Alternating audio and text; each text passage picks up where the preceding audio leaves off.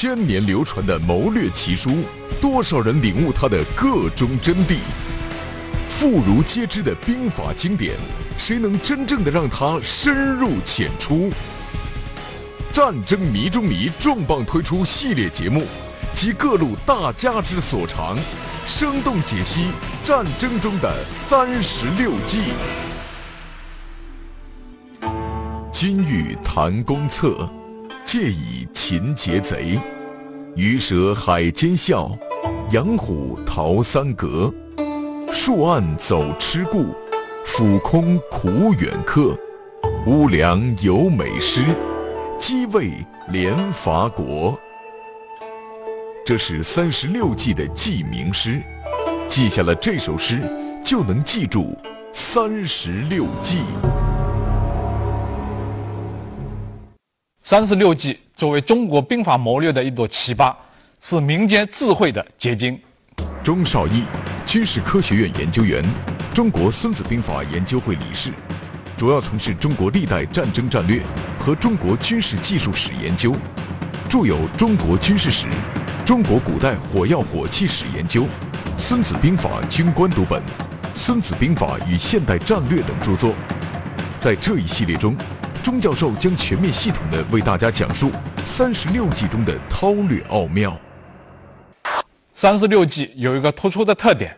就记名都是大家耳熟能详的成语，这些成语许多并非文人雅士的创造，像唐诗宋词那样，而是直接来自于民间的俚语俗语，比如“浑水摸鱼”“趁火打劫”“擒贼擒王”等等，这也一定程度上反映出三十六计来自于民间，是民间智慧的集体创造。那么今天我们就来讲。三十六计的第十六计欲擒故纵。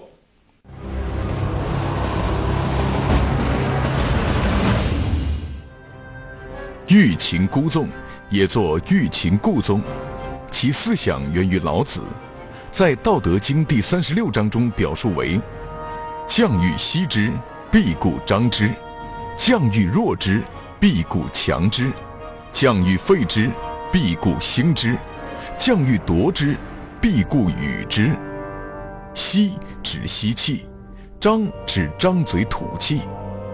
在这里，老子用人要吸气就必须先张嘴吐气做比喻，提出了在对敌斗争中，对打击对象先进行骄纵，然后乘其麻痹大意，后发制人的思想，充满了辩证色彩。老子的这一思想对后世产生了深远影响。太平天国的军事文书中也指出：“欲擒先纵，欲急孤缓，待其懈而击之，无不胜者。”三十六计中的欲擒故纵，也是对这一谋略思想的发挥。逼则反兵，走则减势，紧随勿迫，累其气力，消其斗志，散而后擒。兵不血刃，虚有福光。这是欲擒故纵这一计的正文，我们对它的内容稍加分析，以加深理解。反兵指回师反扑，走指逃跑。虚有福光是易经中虚卦的卦辞，意味处于险境要善于等待。只要有诚信，就会前途光明、大吉大利。这几句话的意思是：把敌人逼得太紧，敌人会疯狂反扑；让其逃跑，敌人的气势就会不断消减。追击敌人应该紧随其后，而不过于逼迫，以消耗其体力、瓦解其斗志，待其溃散时再擒住他，这样就不用流血而取得胜利。正如。《易经》虚卦卦辞所体现的道理：欲擒故纵，擒是目的，纵是手段。纵不是对敌人放任不管或者放虎归山，而是有目的地对敌人进行骄纵，或放松一步，使敌人丧失警惕，斗志松懈，再伺机予以消灭。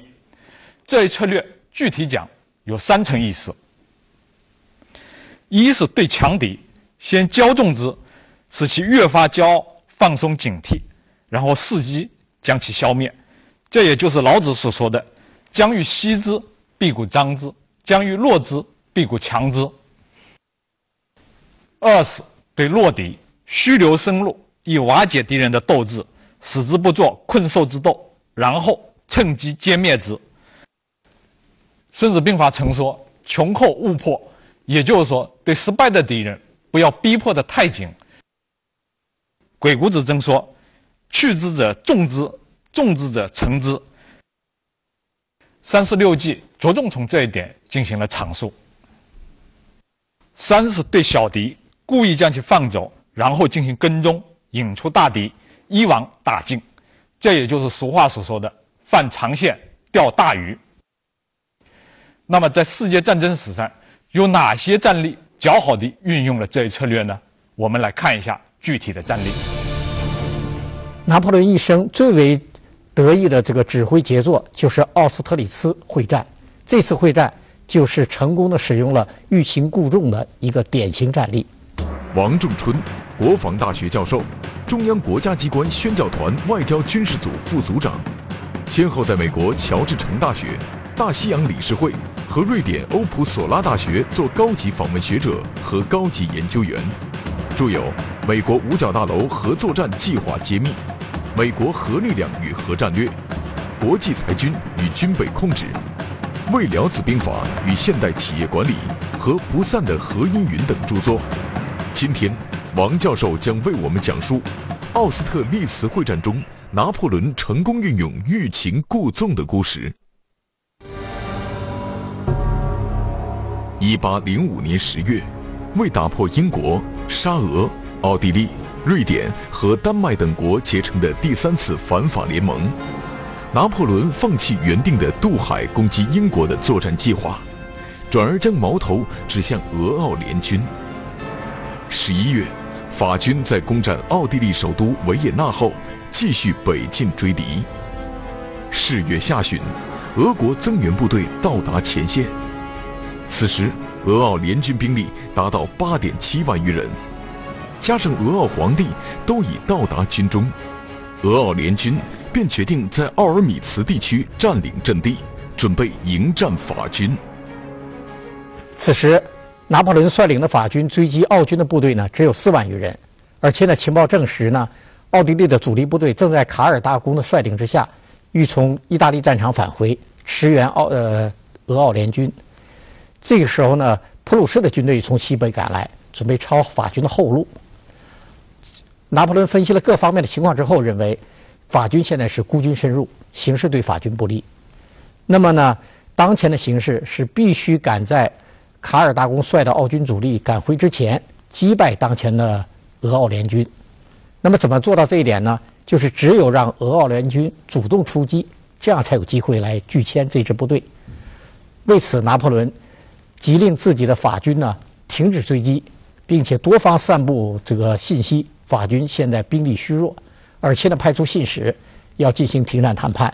与此同时呢，他急呃紧急从国内前调兵力，在决战时候呢，使法军达到了七点三万人。俄奥联军对法军作战企图做出错误判断，误认为法军兵力薄弱，怯于交战。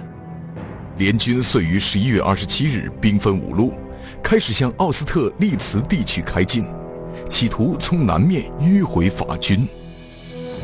为诱使联军加速发起进攻，拿破仑还故意命令前沿防御部队主动后撤，放弃有利于防御的普拉岑高地，诱使联军迂回，以便乘联军运动之际攻击联军的侧后。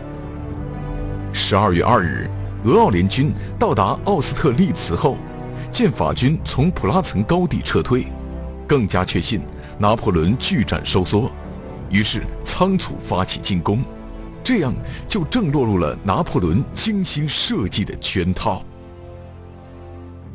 俄奥联军的临战部署是，以刚刚占领普拉钦高地的部队及其以北的这些部队呢，作为牵制法军。那么以主力呢向法军的左翼发起攻击，呃，企图切断法军通往维也纳的退路。并把这个法军呢歼灭在奥斯特里斯的西南地区。但是呢，这正好是拿破仑所期待的、所期盼的。那么拿破仑呢，就以少数兵力，也就是一万多人，在他的右翼阻挡呃俄奥联军主力的进攻，而在他的中央和法军的左翼集中了六万余人，在局部上形成了相对的兵力优势。早上七时许，俄奥联军主力向法军右翼展开猛烈攻势，法军一部兵力顽强抵抗，尽管稍有后退。但仍然顶住了俄奥联军的进攻。沙皇亚历山大急于求成，见联军主力进攻受挫，遂干预指挥。九时刚过，他不通过统帅库图佐夫，而急调据守普拉岑高地的部队，去加强向法军右翼进攻的联军主力，这样就造成了普拉岑高地的防御空虚。拿破仑抓住战机，迅速挥军。占领了普拉钦高地，这个时候啊，战场整个这个局势大为改观。呃，俄奥联军呢对普拉钦高地发动了四次反击，但均被法军击退。这个时候呢，法军的主力从中央以大纵深的呃队形，把俄奥联军一下子隔成了两段。俄奥联军当时是阵法大乱。与此同时呢，呃，法军呢从他的侧后实施了攻击，把俄奥。联军呢都逼迫到了一个湖泊和沼泽地带，法军的这个炮火十分猛烈，湖面很多结冰的呃这个冰呢都被炸开，因此呢当时的这个俄奥联军啊，不是这个陷入湖底，就是缴械投降。正在这个时候呢，法军在普拉金高地顽强阻击呃俄奥联军进攻的部队呢，也转入了反击，配合主力呢，将这个俄奥联俄奥联军啊。这个逼迫到了这个奥斯特里斯的西南地区，黄昏时分，整个这个战役结束，法军大胜。奥斯特利茨会战，法军以损失约一点二万人的代价，换得俄奥联军损失二点六万人，其中被俘一点五万人。俄奥皇帝侥幸逃脱，但统帅库图佐夫却受伤不轻。这次会战一结束。奥皇立即求和，与法国签订了普雷斯堡合约。俄军随后撤离奥京，第三次反法联盟宣告解体。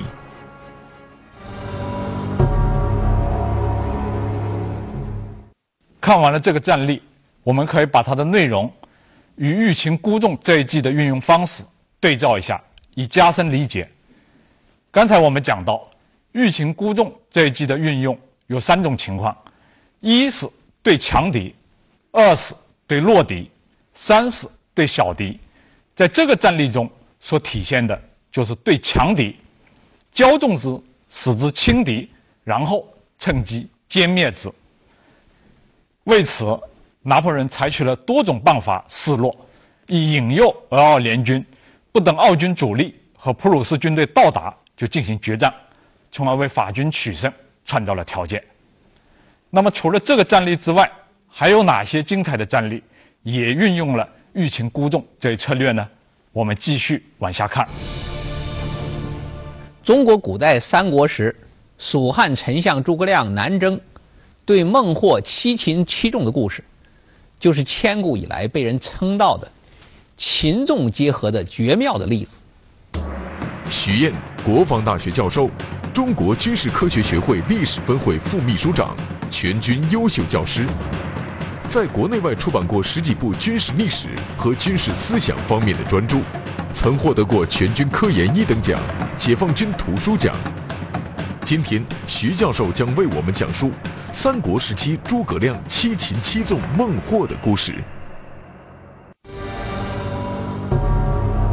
公元二二三年。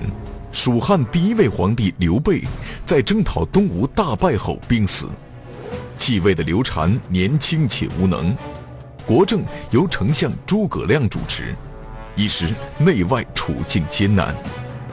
当时蜀汉南方少数民族部落乘机叛乱，如不将其镇压下去，就无法巩固政权，更谈不上北伐。为平定南方，诸葛亮亲自率大军深入当时所说的不毛之地，也是云南高山峡谷并且有热带病的地区，重点打击南方叛乱的首领孟获。从战斗力讲，蜀汉军队久经训练，这个孟获的反叛武装呢近乎于乌合之众，想把他们打败很容易。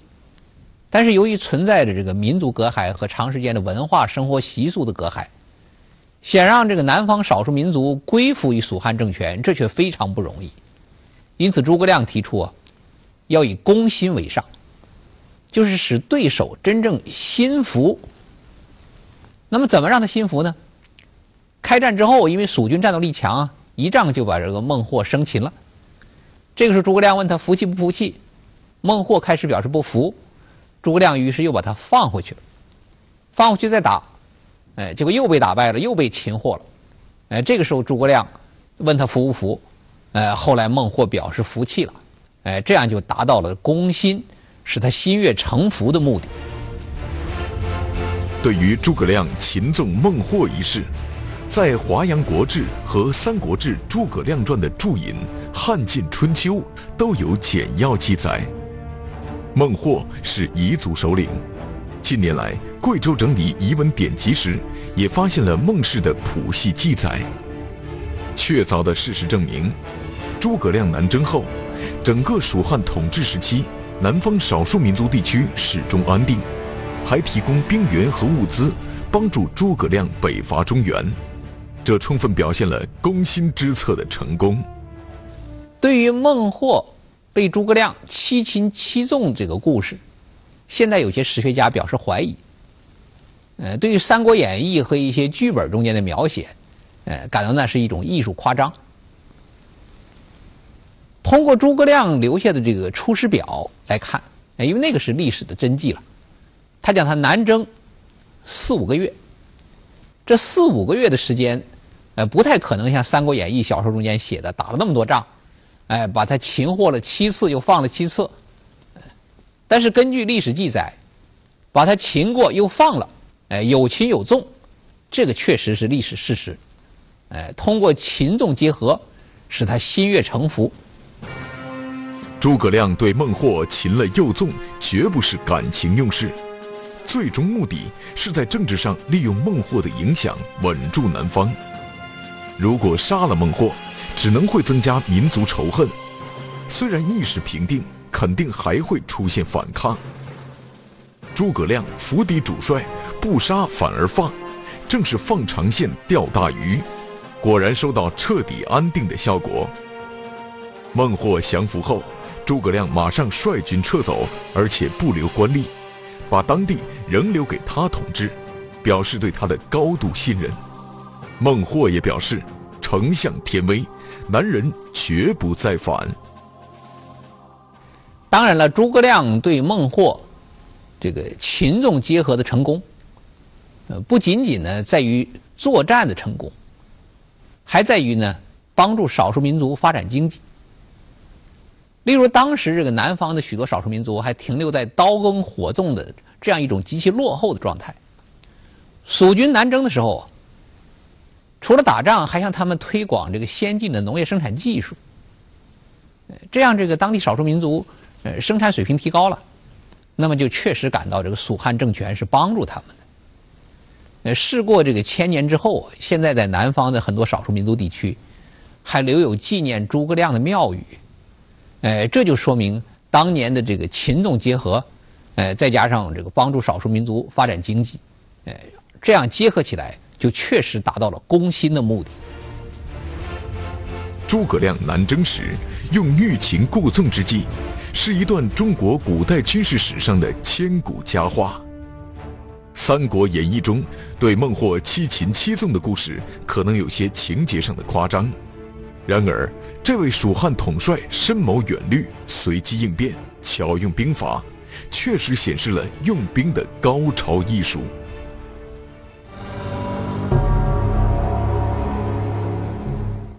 看完了这个战例，我们再把它的内容与欲擒故纵这一计的运用方式对照一下。前面讲到，欲擒故纵可以有三种运用方式：一是对强敌，二是对弱敌，三是对小敌。对小敌，经常采取故意把敌人放走的方式，以追求更大的战略目标。在这个战例中，孟获可以说是小敌，诸葛亮之所以屡次把他放走，目的是为了彻底把他的心收服，从而达到彻底安定。西南少数民族地区的战略目标，因此，诸葛亮七擒七纵孟获，正是为了实现他安定西南的这个大的战略目标。看完了这两个战例，观众对欲擒故纵这一计已经有了一定的了解，可能还有一些观众有一些疑问，为此我们开设了一个互动环节，进行进一步的讨论。下面就是互动区里头观众的一个提问。欲擒故纵正文的最后一句话“虚有福光”不大好理解，似乎有些画蛇添足，与这一计的含义没有什么关系。三十六计有一种很有意思的现象，它的计名都取自通俗的成语，很好理解；而它正文的最后一句话都引自《易经》的卦语，很深奥，很不好理解，两者形成了强烈的对比。大家都知道。《易经》是中国古代一部伟大的著作，充满了东方智慧和深邃的哲理。三十六计每一计都以《易经》的卦语为证，注重探讨兵法谋略和哲理智慧的关系是其独到之处。这些卦语及其与计谋的联系，有些比较明白，有些很玄奥，很不好理解。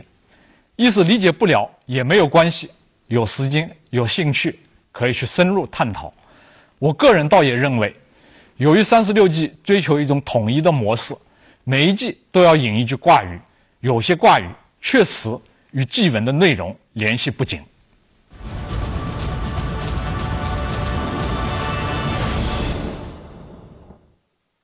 计谋的本质就是合理的使用力量，节约力量的投入，充分发挥力量的效能，并降低不必要的牺牲，以最经济而有效的方式达成胜利。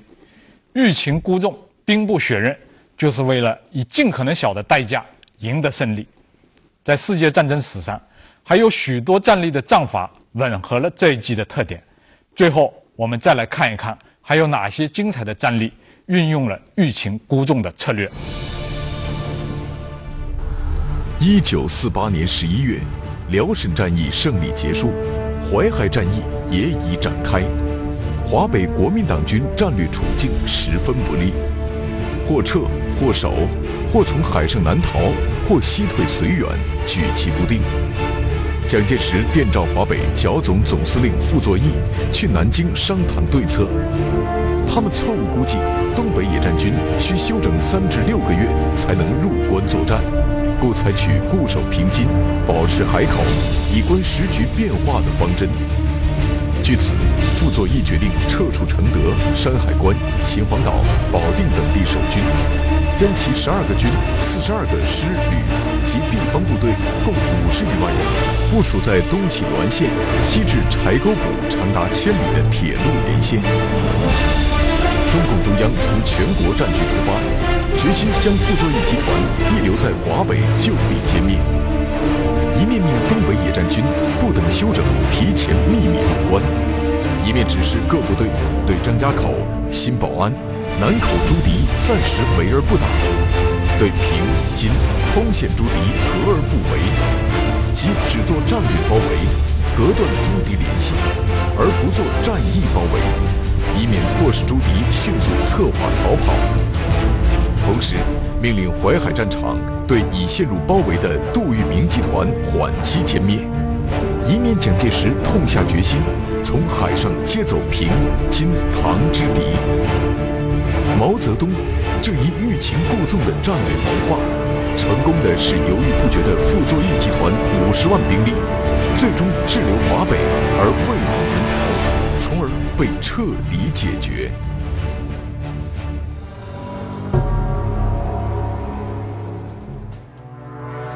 第一次世界大战爆发前夕，英国军情五处发现，英国境内的一家理发店原来是德国间谍的联络站。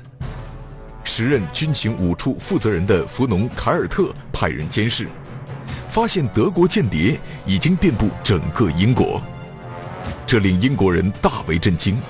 不少人要求立即采取行动进行抓捕，凯尔特则坚持放长线钓大鱼。他给每个间谍都立了一份详细的档案，严密监视，并利用他们给德国传送虚假情报。这样，英国就完全掌握了德国间谍网的活动。直到英国正式对德宣战的时候，才将二十一名德国间谍一网打尽。